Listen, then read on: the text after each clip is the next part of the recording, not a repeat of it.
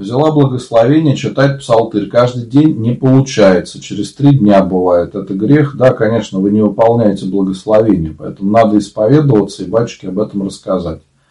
Вот именно поэтому я и говорю, что лучше всегда попросите благословения. Иногда люди соглашаются там на какие-то молитвенные правила, не понимая, что они не вынесут этого долго. И потом начинаются сокрушаться. А зачем было брать на себя подвиги? Хотя бы утренние и вечерние молитвы читайте каждый день. Евангелие читайте. Вот этот минимум. Уже будет хорошо.